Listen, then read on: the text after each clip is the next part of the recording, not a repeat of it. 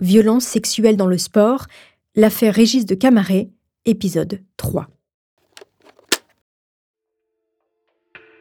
Après quatre ans d'une bataille judiciaire, fin 2009, la Cour d'appel d'Aix-en-Provence a finalement décidé de ne pas poursuivre l'entraîneur de tennis pour viol et agression sexuelle sur deux de ses anciennes joueuses, mineures au moment des faits. Pour l'ancienne star du tennis français, Isabelle de Mongeau, à l'origine des dénonciations et les 25 autres femmes qui se disent victimes de Régis de Camaret, cette décision est d'une violence inouïe. Avec ce sentiment injuste que ce sont elles les coupables? Coupable d'avoir parlé, coupable d'avoir dénoncé une figure de Saint-Tropez, un entraîneur de renom. Mais au mois de mai 2011, nouveau rebondissement dans l'affaire. La Cour de cassation, la plus haute juridiction en France, casse la décision de la Cour d'appel et renvoie Régis de Camaret devant les assises du Rhône. Pour les joueuses qui l'ont dénoncé, c'est un soulagement énorme, mais c'est aussi une nouvelle épreuve qui les attend. Les deux parties civiles, Stéphanie et Karine, et 17 autres femmes appelées comme témoins vont se retrouver face à leurs présumés agresseurs et raconter publiquement leurs pires souvenirs. Vous écoutez Homicide, je suis Caroline Nogueras.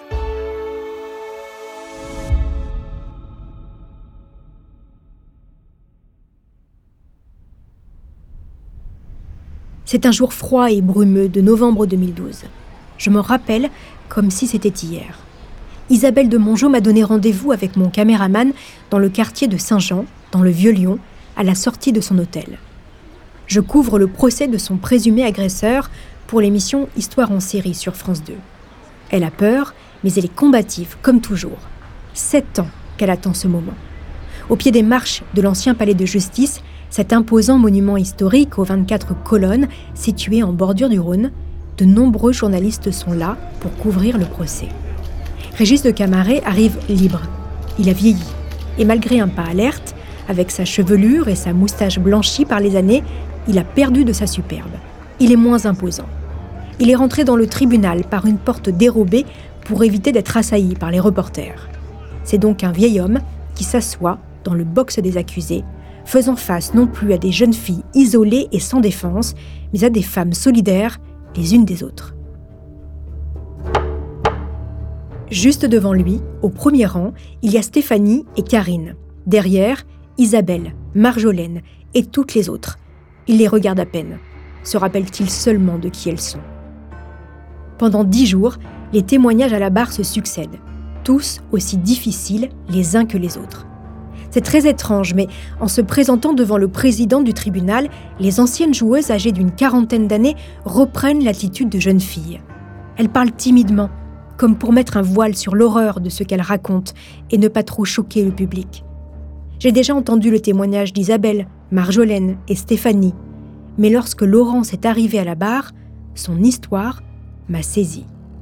Assis avec mes confrères en fond de salle, je ne la vois que de dos, mais nous entendons tous distinctement ses sanglots. Elle se met à raconter ce jour où, enfermée dans le local à balles poussiéreux avec Régis en train de la violer, son père est arrivé. Il l'a appelé. Régis s'est vite rhabillé et il est sorti du local, comme si de rien n'était. Le président demande à Laurence pourquoi elle n'a rien dit ce jour-là. Et entre deux larmes, elle répond Mon père était catcheur professionnel. Si je lui avais tout dit, il aurait cassé la gueule à Régis, et je ne voulais pas que mon père aille en prison. Après ce témoignage, tout le monde s'est tu, et beaucoup, comme moi, ont quitté la salle d'audience. Dans son box, Camaret nie tous les viols, accusant même ses jeunes élèves d'être toutes amoureuses de lui. Il concède une relation consentie avec Isabelle de Mongeau et des attouchements sur Stéphanie, l'une des deux parties civiles, car elle l'aurait harcelée. Écoutez Stéphanie à la sortie de l'audience au micro des journalistes.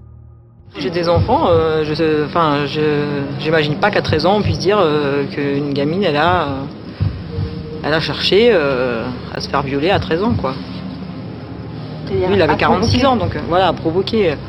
Je veux dire, surtout avant, c'était pas comme maintenant, donc.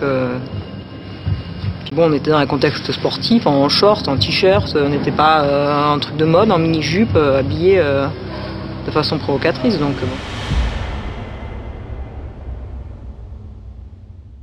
Bien sûr, certaines personnes viennent défendre Régis de Camaret. Sa famille, son ex-femme, sa sœur, son fils et son soutien sans faille, Nathalie Tosia, l'ex numéro 1 française, devenue son associée au club de tennis du Cap-Breton. À la barre, elle raconte la manipulation d'Isabelle, qui aurait monté toutes les autres filles contre Régis pour se venger de ses propres performances, alors que les deux femmes se disputaient le titre de meilleure joueuse française. Le même discours est tenu par la sœur de Régis et par Régis lui-même. Face au témoignage glaçant de toutes ces femmes meurtries à tout jamais, la défense du clan Camaret se résume à une histoire de jalousie. Mais cela n'a pas suffi. Après dix jours de procès et plusieurs heures de délibéré, Régis de Camaret est reconnu coupable des viols sur Stéphanie et Karine, mineures au moment des faits. Il est condamné à huit ans de prison. À l'issue du verdict, menotté, il est parti directement derrière les barreaux. Ce soir-là, la honte a changé de camp. Ce sont les mots d'Isabelle à la sortie du tribunal pour Histoire en série sur France 2 j'ai envie de dire, la honte change de camp et voilà, on, va pouvoir vivre, profiter de la vie et, enfin être reconnu. Régis de Camaret a décidé de faire appel de la décision. Il a changé d'avocat et s'est offert les services d'un ténor du barreau, Éric Dupont-Moretti, l'actuel garde des Sceaux.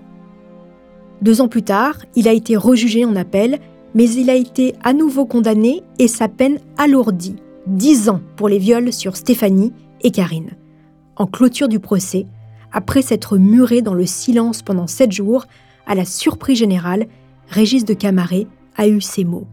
J'ai honte et je demande pardon. Écoutez le JT de France 3 Côte d'Azur à la fin du procès. Épuisées, soulagées et unies. Après l'arrêt de la cour, elles sont restées de longues minutes dans la salle d'assises, encore sous le coup de l'émotion, celle d'avoir été une fois de plus reconnue victime de viol commis par Régis de Camaret. Les parties civiles et Isabelle de Mongeau. Les prescrites, les prescrites sont indissociables. Voilà, c'est tout ce que j'ai à dire et je trouve que ce verdict est apaisant pour toutes ces femmes. Dix ans, c'est juste. Il a pris notre honte et euh, voilà, ça y est, on l'aura plus jamais, c'est terminé. C'est un soulagement ah Oui, surtout euh, de l'entendre dire qu'il a honte et demander pardon, voilà. Euh, sa petite prise de conscience aujourd'hui, on ne s'y attendait pas du tout, donc ça fait du bien, ça fait du bien. La loi en matière de prescription a changé. Désormais, les victimes de violences sexuelles ont jusqu'à 30 ans à compter de leur majorité pour porter plainte contre leur agresseur. Greg Descamps, vous êtes toujours en studio avec moi. Je rappelle que vous êtes euh, psychologue, professeur à l'Université de Bordeaux et spécialiste des questions de violences sexuelles dans le sport. Après sept ans de procédure, Régis de Camaret est reconnu coupable. Sept ans, c'est long. Est-ce que c'est le temps auquel les victimes de violences sexuelles doivent s'attendre pour voir leur agresseur condamné?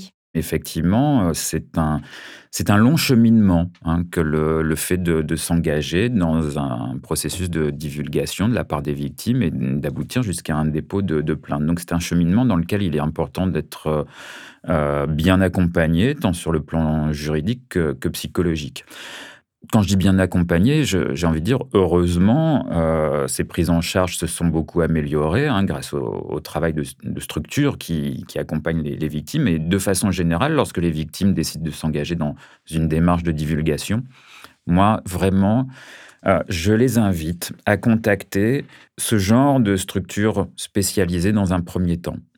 Et à ne pas forcément s'engager directement dans une sorte de, dénonciation publique euh, trop directe ou, un peu sauvage. Sur les dernières années, on constate que les avocats des agresseurs, puisque les agresseurs gardent le droit d'être défendus euh, en attendant qu'ils soient reconnus euh, coupables, ils utilisent ces propos comme étant de la diffamation. Et certaines victimes se retrouvent maintenant poursuivies en justice pour des propos, pour des propos diffamatoires. Donc moi, vraiment, le, le point sur lequel je souhaite alerter, c'est que quand on veut divulguer, on va dans une structure de prise en charge.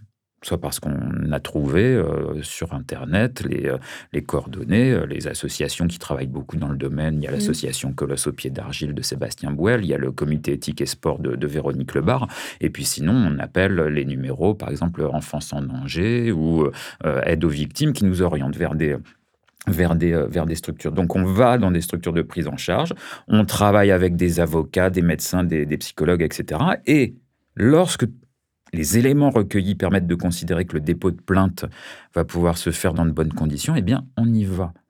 Et pour moi, c'est vraiment l'une des meilleures façons de, faire parce qu'il est important de protéger les victimes qui décident de, parler. Elles n'ont pas été protégées au moment où elles ont été agressées. Il faut continuer de les protéger au moment où elles vont parler. Et il faut les rassurer, les victimes. Le fait de parler a majoritairement des conséquences très positives. Mhm. Hein, ça, c'est euh, notamment euh, dans les, les résultats du, rapport ministériel qu'on avait euh, remis hein, lorsqu'on avait recueilli les, témoignages des victimes qui, qui avaient parlé. On l'a entendu, Isabelle de Mongeau dit la honte a changé de camp à la fin du procès de son En quoi la reconnaissance du statut de victime est importante dans la reconstruction? Je suis un peu partagé par rapport à, ce besoin de statut de, victime. À mon avis, il y a des profils de victimes très, très différents et toutes ne passent pas forcément par les mêmes étapes et avec les mêmes besoins pour se reconstruire. En tout cas, moi j'ai envie de dire à toutes les victimes que si vous vous considérez comme victime, vous n'avez pas nécessairement besoin de la justice pour être considéré comme tel. Si vous vous considérez comme victime, vous l'êtes. Point barre. Cette reconnaissance juridique, elle est en fait surtout symbolique pour les victimes, mais comme en fait elles sont souvent passées par un parcours lors duquel on ne les a pas écoutées ou on ne les a pas crues, eh bien cette reconnaissance, elle devient d'autant plus importante. Et cette reconnaissance juridique, c'est le point à partir duquel les victimes vont pouvoir demander réparation. Mais là où j'ai envie de dire attention, c'est que je ne souhaite à aucune victime de porter l'étiquette de victime toute sa vie. Hein, c'est pour ça ce, ce statut de victime, j'ai envie de dire, il faut qu'il soit temporaire, mais il faut surtout savoir passer à une nouvelle période qui permet euh, de se décrire comme ayant été victime, Hein, et de donner à ce statut-là un caractère passé. Pour moi, c'est ça la véritable reconstruction. Euh, intégrer ce statut de victime à son passé, savoir utiliser son passé pour euh, envisager au mieux son présent et savoir s'engager dans l'avenir. Merci beaucoup, Greg Descamps, d'avoir accepté mon invitation. Dans le dernier épisode de cette affaire, on va élargir le débat sur les violences sexuelles dans le sport. Isabelle de Mongeau a accepté de venir en parler avec nous. Qu'est-elle devenue? Comment vit-elle aujourd'hui Elle nous racontera. Et puis on essaiera de comprendre ce qui bouge au niveau de la loi, on parlera des autres affaires et de la prévention dans les clubs de sport. Un vaste programme. En attendant le dernier épisode, n'hésitez pas, chers auditeurs, à me laisser des commentaires sur les réseaux sociaux ou sur vos applis de podcast préférés.